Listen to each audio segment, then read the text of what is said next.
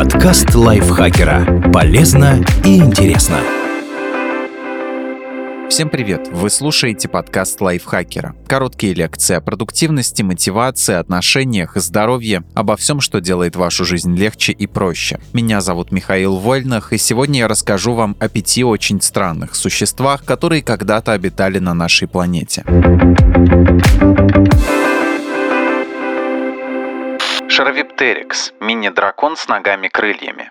Зоологи из Университета Южной Калифорнии в Лос-Анджелесе хвалили «Игру престолов» за реалистичные изображения крыльев драконов. Обычно в фэнтезийных произведениях эти существа имеют четыре лапы и крылья на спине. Однако это невозможно, так как животных с шестью конечностями эволюция не предусмотрела. Драконы в «Игре престолов» же более правдоподобны, ведь у них всего две пары лап и передняя трансформирована в крылья. Но эволюция в реальном мире создавала даже более странных существ, которых никакой Джордж Мартин не придумает. Например, Шаровиптерикса. Это планирующая рептилия, останки которой нашли на территории Ферганской долины в Кыргызстане. Предполагается, что она была дальним родственником птерозавров, которые, кстати, не динозавры, как вы могли подумать, думать, а так, тески. Вот только у птерозавров крылья были на передних лапах, а у Шервиптерикса перепонка была натянута между задних конечностей, и он летал, а точнее планировал, раздвинув ноги. Выдающимися размерами Шаровиптерикс похвастать не мог. Его длина была всего 20 сантиметров, а вес около 75 граммов. С точки зрения аэродинамики, киргизский мини-дракон был даже поэффективнее нынешних белок-летяг и нетопырей, так как его раскинутые ноги и хвост работали аналогично дельтовидным крыльям современных истребителей. А с помощью перепонок между передними лапами ящер обеспечивал устойчивость по тангажу, чтобы не сваливаться в неконтролируемый штопор.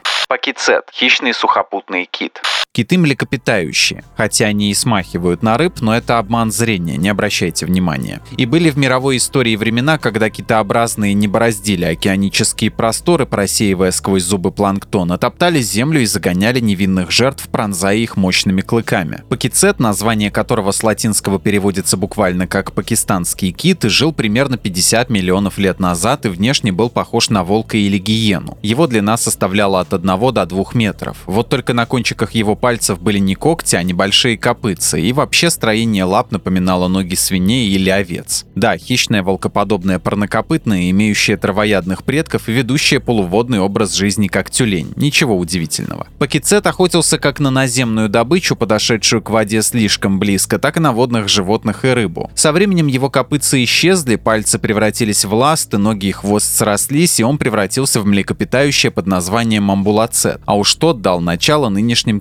китообразным. Вряд ли кто-то мог предположить, что хищник когда-нибудь превратится в мирного великана, питающегося планктоном. Но именно это и произошло. И да, с точки зрения эволюционной биологии, это значит, что олени, свиньи, верблюды, киты и касатки родственники и имеют общих предков. Поэтому всех этих животных объединяют в один отряд – китопарнокопытные. Хотя, казалось бы, где киты и где копыта.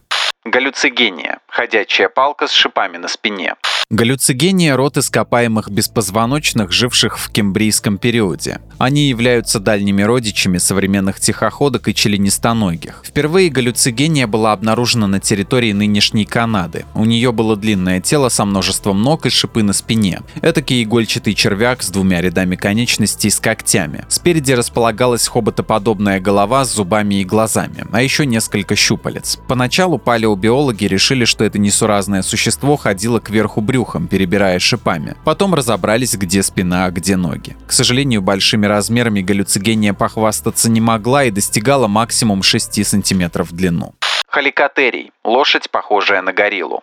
Гориллы — серьезные ребята, которых природа наградила могучими лапищами и развитыми широчайшими мышцами спины. Очень внушительные приматы. Но гориллы такие крутые только потому, что они никогда не встречались с халикотериями. Эти господа — родственники лошадей, которые еще не успели отрастить копыта. Халикотерии вполне могли навалять любому Кинг-Конгу. По крайней мере, с медведя-собаками и саблезубыми кошками они справлялись без особого труда. Они обладали короткими головами, как у зебры, и чрезвычайно мускулистыми передними лапами с помощью которых ходили, опираясь на костяшки пальцев. Размер типичного халикотерия 150 см холки и аж 600 кг живого веса. Обитали они в конце эпохи Миоцена примерно 5,3 миллиона лет назад на территории Европы.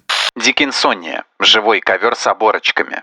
Около 560 миллионов лет назад условия на нашей планете совсем не походили на нынешние. Суша была безжизненной, континенты другими. Луна располагалась ближе к Земле, отчего приливы и отливы были сильнее, а год длился 400 дней. Это время называли идиакарским периодом. Сады Идиакара, то есть дно морское тех времен, были райским местом. Тогда еще не знали хищничества, да идеи догнать и сожрать ближнего живые существа еще просто не додумались. Одним из самых интересных и крупных представителей идиакарской биоты была дикинсония. Она представляла собой круглый живой ковер размером до полутора метров, разделенный на сегменты. Дикинсония умела ползать с помощью ног оборочек по краю, но, видимо, предпочитала вести малоподвижный образ жизни и постепенно увеличивалась в размерах. Питалась дикинсония микроорганизмами, собирая их с дна моря. Ученые долго спорили, что это такое. Из-за содержания холестерина в организме дикинсонии большинство биологов полагают, что это все-таки животное. Хотя некоторые утверждают, что дикинсония была грибом или вовсе относилась к ныне исчезнувшему царству природы, неизвестному науке.